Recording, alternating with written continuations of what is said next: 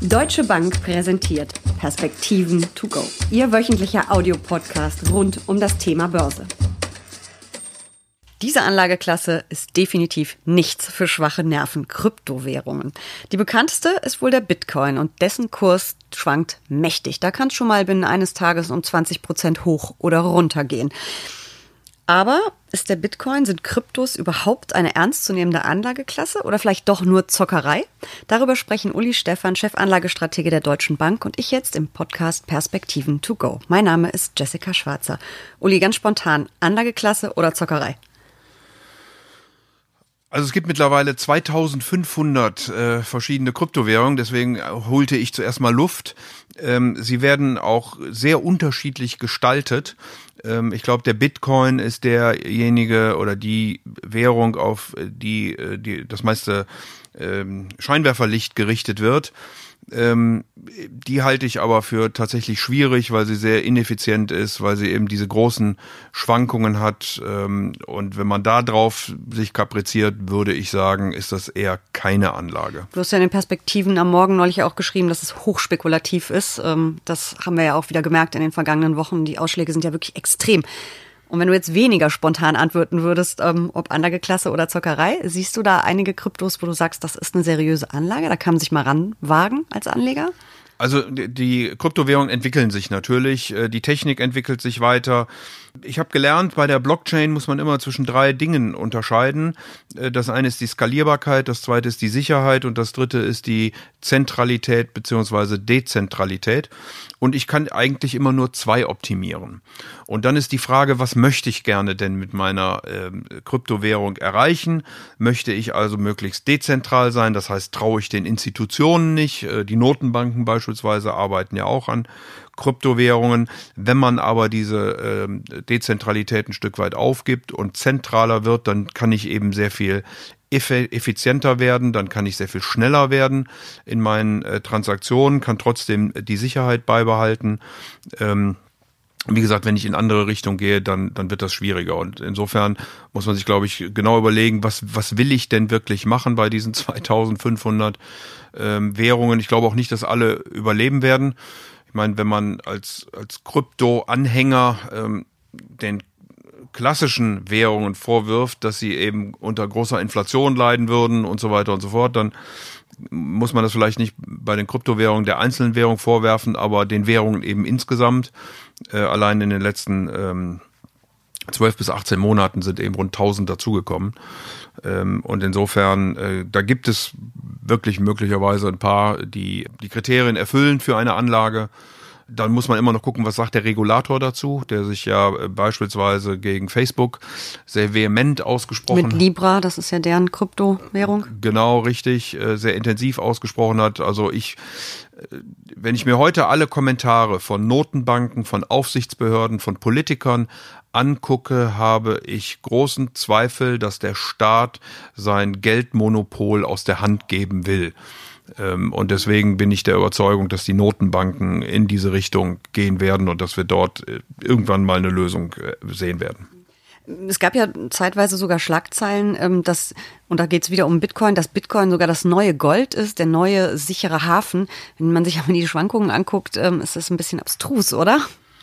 Ja, soweit würde ich also tatsächlich auch nicht, äh, nicht gehen. Ähm, der Bitcoin ist äh, gedeckelt, das ist sicherlich so. Und ich glaube, aus dieser Knappheit versucht man dann ähm, äh, quasi einen Wert abzuleiten. Ähm, man bekommt dann immer, wenn man gemeint hat, also wenn man sozusagen ein neues Glied an die Blockchain anhängen darf, äh, dann äh, wird man entlohnt mit, äh, mit entsprechenden Bitcoin. Man kriegt auch Transaktionsgebühren, die sind allerdings stark gefallen. Die haben Ende 2017 mal bei 54 Euro gelegen, gelegen Dollar, Entschuldigung, 54 Dollar gelegen, liegen heute nur noch bei 1,20. Ähm, und ich frage mich dann, ja, was passiert denn, wenn man den Deckel sozusagen erreicht hat? Das ist noch lange nicht der Fall, weil es immer schwieriger wird, ähm, eine Transaktion hier durchzuführen. Aber dann frage ich mich natürlich auch, naja, wenn ich mit der mit dem Bitcoin sieben Transaktionen pro Sekunde machen kann und mit den großen Kreditkartengesellschaften äh, bei knapp 70.000 pro Sekunde bin, wie effizient ist das Ganze denn dann? Also lange Rede, kurzer Sinn. Ich glaube, dass der Bitcoin tatsächlich gar nichts wert ist äh, und von viel Fantasie lebt, was ja nichts Schlimmes ist. Also das gilt ja auch für Kunstwerke und, und äh, mögliche andere Sammelobjekte, aber ein tatsächlicher Wert steckt, glaube ich, nicht dahinter. Der wird rein aus dieser vermeintlichen Knappheit äh, abgeleitet. Nur ist es ja bei in Anführungsstrichen normalen Währungen wie Dollar oder Euro eben auch so, dass es ja Fundamentaldaten, Wirtschaftsdaten gibt, äh, die einfach den Kurs und Kursverhältnisse bestimmen. Wie ist das beim Bitcoin? Gibt es da auch irgendwelche Fundamentaldaten, die da in irgendeiner Form den Preis, die Ent äh, Kursentwicklung äh, beeinflussen oder ist das pure Psychologie? Also Währungen äh, spiegeln normalerweise ähm, die Wirtschaftskraft des äh, Währungsraumes, der diese Währung äh, herausgibt, wieder. Das ist also quasi ein, ein Versprechen auf die zukünftige Leistungsfähigkeit des Währungsraums. Das meinte ich mit Fundamentaldaten. Also man hat da ja, da steckt was absolut, dahinter. Absolut. So, das habe ich natürlich beim Bitcoin nicht. Ich habe ja noch nicht mal, kann ja niemanden ansprechen. Also wenn ich ein, ein Wallet habe und da sind Bitcoins drauf und ich habe das verloren, dann äh, kann ich niemanden ansprechen und sagen, hallo, hilf mir mal und äh, wie komme ich denn da wieder dran? ähm, insofern ist das, ist das tatsächlich Psychologie. Ja, das ist dann mal ein Hype, wenn äh, das wieder groß in der Presse ist und dann liest man irgendwo, dass in irgendeinem Wallet eingebrochen worden ist oder ähnliche Dinge äh, geschehen sind. Oder irgendjemand ist verstorben und hat das Passwort nirgendwo notiert. Das hat man ja, auch schon. Und dann äh, fällt dann der Kurs wieder äh, entsprechend stark. Also die Nerven hätte ich nicht. Ich weiß auch manchmal nicht. Also die Leute sagen dann, boah, eine Aktie, das weiß ich nicht, das schwankt mir so viel, äh, zu viel, aber ein Bitcoin, den muss ich dann investieren man kann das machen, ähm, hab da auch gar nichts gegen, wenn man sagt, ich habe da ein bisschen Spielgeld und will mal einfach gucken, was denn in ein paar Jahren daraus wird, dann würde ich aber erst recht nicht jeden Tag darauf gucken, sondern würde dem Ganzen noch etwas Zeit geben. Und ähm, aber ich glaube, eine seriöse Anlage ist das wirklich nicht. Aber kommt trotzdem immer stärker in die Finanzwelt und immer mehr ähm, eben auch an, an Börsen. Es gibt seit Ende September an der New Yorker Börse Terminkontrakte auf den Bitcoin-Kurs. Und die kann man ja wohl auch direkt mit äh, Bitcoin, also nicht mit US-Dollar, ähm, begleichen. Das adelt aber doch so eine Kryptowährung schon, wenn sowas passiert, oder? Ja, ich bin da nicht so völlig sicher, weil ich ähm, der Überzeugung bin, dass ähm, Börsen äh, natürlich das anbieten, was äh, denn dann gehandelt wird. Und äh, da muss es einfach nur eine, eine, eine Nachfrage für geben. Und es gibt sicherlich äh, schlaue Leute, die äh, dann diese Dinge kaufen, aber sich ein Stück weit hatchen wollen. Ähm, und von daher entstehen dann solche äh, Terminbörsen.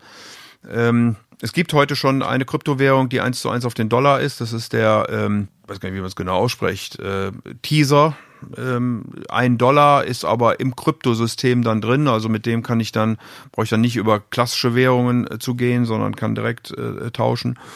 Ähm, und natürlich gibt das eine gewisse Seriosität, weil ich einfach, wie gesagt, Positionen auch abhatchen kann und bin nicht darauf angewiesen, äh, da äh, in diesem eigentlich sehr ineffizienten System Bitcoin meine Transaktionen durchzuführen. Du sprichst ja auch viel mit institutionellen Anlegern, also mit den großen Vermögenssammelstellen, wie man immer so schön sagt. Ähm, haben die das Thema schon ähm, auf dem Schirm? Machen die da schon was? Oder gucken die sich eher die Unternehmen an, die dahinter stecken, sprich äh, Blockchain weiterentwickeln und so weiter? Ich glaube, wir reden dann eher über Zweiteres. Also ich äh, werde relativ selten äh, von institutionellen Anlegern nach Kryptowährungen gefragt. Äh, wenn man sich Versicherungen, Pensionskassen und so weiter anguckt, dann haben die in der Regel auch Pflichten zu erfüllen. Die dürfen in, auch gar nicht in der ne? Zukunft. Ne? Dann bin ich hier bei den starken Schwankungen. Das wird schwierig. Ich habe immer mal wieder Einzelkunden, auch durchaus größere, die mir sagen, auch ich habe mir aber mal ein, zwei, drei Bitcoin gekauft und guck einfach mal, was passiert passiert. Wie gesagt, wenn man das Geld dafür hat, äh, kann man das machen, aber das würde ich eher als äh, Spiel und Spaß bezeichnen, als als äh, seriöse Anlage. Mhm. Aber trotzdem sind ja so Vorstöße wie jetzt auch eben Facebook mit den, seinem Coin Libra, haben wir ja gerade schon genannt. Ähm, das gibt der ganzen Sache ja schon eine neue Schubkraft, also einen Akzeptanzschub vielleicht auch. Ich will auch gar nicht gegen, den, äh, gegen die Blockchain sprechen.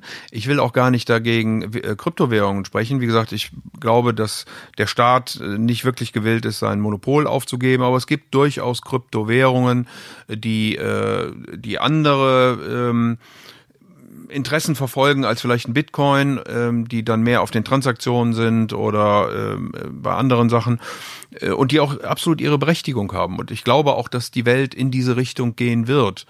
Ähm, ich glaube nur, persönlich weiß das natürlich auch nicht, kann ja auch nicht in die Zukunft gucken, aber dass äh, irgendwann die Notenbanken in einem geschützten Raum solche Währungen, Kryptowährungen ausgeben äh, werden, weil wenn ich heute mir den Bitcoin angucke, äh, dann ist natürlich auch dem Schwarzmarkt und dem Verbrechen Tür und Tor geöffnet, weil es komplett anonym äh, funktioniert. Die meisten äh, Schürfer oder Miner, wie es so schön heißt, äh, sitzen in China, weil dort der Strom billig ist muss gerade mal gucken, ich habe es mir aufgeschrieben, ähm, dass ähm, der Bitcoin heute ähm, in etwa so viel Strom verbraucht wie Österreich, so viel CO2 emittiert wie ganz Dänemark äh, und dass 60 Prozent der Einnahmen der Miner anschließend in die Stromkosten hineingehen. Also mit sehr viel Aufwand wird hier etwas betrieben, ähm, was ich für relativ ineffizient ähm, halte. Und mit Nachhaltigkeit hat das auch nicht viel zu tun im Sinne von ESG. Aber nochmal, die, die Blockchain an sich und Kryptowährung habe ich gar nichts gegen. Es gibt auch verschiedene Unternehmen, die heute über die äh, Blockchain äh, arbeiten. Äh, das Phänomen dabei ist eben, ich habe nicht äh, Bestand. Normalerweise denken wir ja in, in Beständen, wenn ich beispielsweise über ein Depot nachdenke oder ähnliches. Und in der Blockchain habe ich sämtliche Transaktionen und leite dann aus allen Transaktionen historisch meinen Bestand her. Deswegen kann ich eben nicht betrügen. Daher weiß ich eben, ähm, ob jemand wirklich über das verfügt, über was er da redet. Und das ist, glaube ich, eine Technik, gerade wo wir über zunehmend Digitalisierung, Internet, Cyber, Cybersecurity reden, äh, was definitiv mal ein, ähm, eine Zukunft haben wird. Äh, dann gibt es ja verschiedene Feature auch mittlerweile, das nennt man dann zum Teil äh, Smart Coins oder wie auch immer, ähm, wo ein bestimmtes Ereignis schlichtweg eine Zahlung auslöst oder ich mit einer Zahlung einen Anspruch habe auf ein gewisses Ereignis. Auch das sind, finde ich, Dinge, die äh, sehr logisch und sehr sinnvoll sind. Und ähm, insofern äh, glaube ich sehr fest an diese Technik glaube, dass sich das weiterentwickelt, äh, glaube aber, dass es ein paar Probleme sowohl technisch als auch regulatorisch zu lösen gilt äh, und halte aber nichts von Bitcoin. Wobei ich noch kurz eine Lanze für den Bitcoin brechen muss, weil trotz aller Kursschwankungen, die wir in den vergangenen Wochen und Monaten erlebt haben, äh, notiert der Bitcoin aktuell doch noch deutlich höher als zu Jahresbeginn. Also da hat er eine ziemlich dicke ähm, Performance äh, hingelegt und äh, aber leider eben auch deutlich unter dem Kurs äh, seinem Allzeithoch von 20.000 äh, Euro. Aber es ist schon spannend, was da passiert. Das können ich glaube, im letzten Jahr haben wir dafür einen riesigen Verlust äh, gesehen und wie gesagt, das muss man dann noch aushalten können. Ähm, und ich äh, habe ja auch gar nichts dagegen. Also jemand kann ja in das investieren, wozu er auch immer äh, Spaß hat. Ähm, aber eine seriöse Anlage ist es in meinen Augen nicht. Also Bitcoins sind Zockerei, da sind wir uns, glaube ich, einig. Aber Blockchain ist eine sensationelle Technologie, von der wir noch viel hören werden. So ist es. Vielen Dank für diese Perspektiven. To go. Gern.